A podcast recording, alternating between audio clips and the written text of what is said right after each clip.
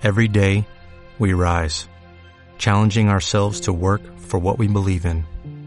At U.S. Border Patrol, protecting our borders is more than a job, it's a calling. Agents answer the call, working together to keep our country and communities safe. If you're ready for a new mission, join U.S. Border Patrol and go beyond. Learn more at cbp.gov/careers. Hola, bienvenida, bienvenido a este nuevo podcast en la consulta con Ramón Soler. Hoy vamos a hablar de un tema que es muy muy habitual en, en estas fechas de vacaciones y es que muchas personas enferman justo cuando tienen vacaciones. No sé si será tu caso o si te habrá pasado alguna vez que estás planeando tus vacaciones durante semanas, organizando un viaje o lo que sea, con mucha ilusión, pero cuando llega el momento, enfermas y se van al traste todos los planes que habías hecho. No sé si te suena, si te ha pasado alguna vez. Quizás me digas, Ramón, ese soy yo, a mí me pasa siempre, siempre me pongo enfermo cuando eh, tocan las vacaciones. Pues vamos a ver que es un patrón muy habitual en personas que son hiperresponsables en sus trabajos y que aguantan sanos durante el tiempo de trabajo, el tiempo laboral, pero cuando llegan las vacaciones, ¡pum!, caen enfermos.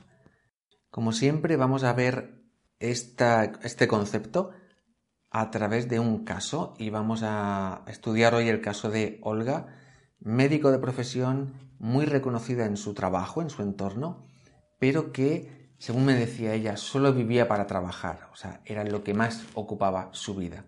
Y también le pasaba esto que hemos comentado, de que cada vez que tenía vacaciones, casualmente caía enferma.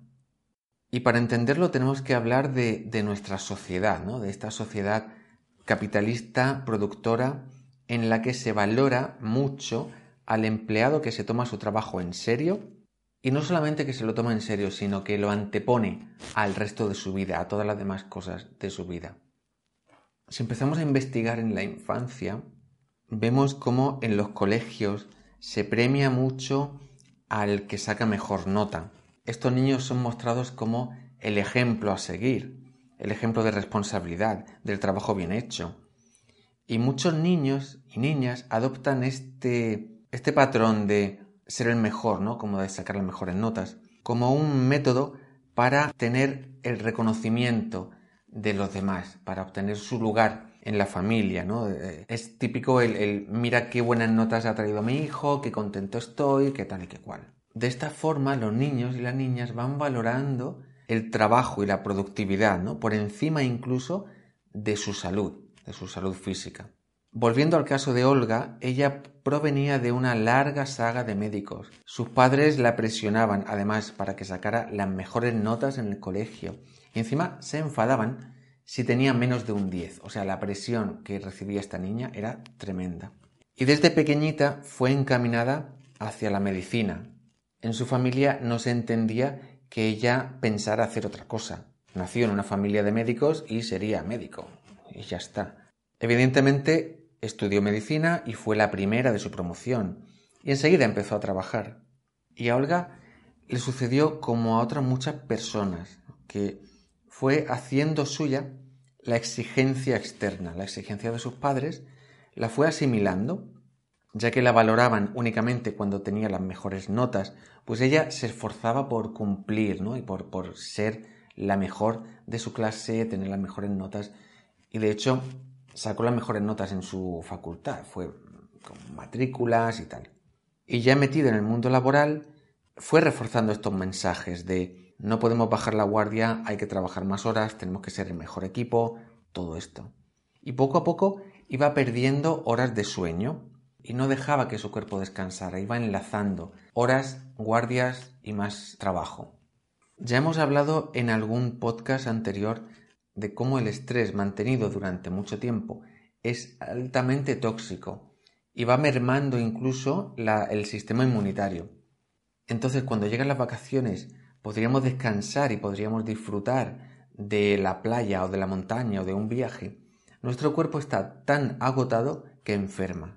En realidad, enfermar es una forma extrema de descanso, pero es la única manera que tiene nuestro cuerpo de decirnos, oye, para, ya está, no quiero más, no puedo más, no hagan nada más. Entonces enfermamos y caemos en la cama.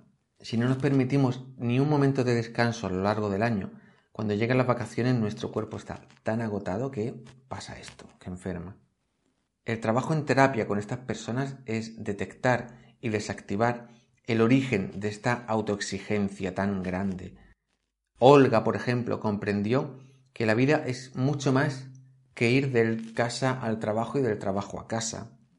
Pudo empezar a valorar otras pequeñas cosas de la vida, pudo encontrar aliciente en otras cosas y poco a poco desactivó ese patrón de obtener el reconocimiento de sus padres gracias a su trabajo, al esfuerzo. Vio que en realidad no necesitaba ese reconocimiento, que merecía más la pena vivir su vida y disfrutar de lo que le gustaba hacer.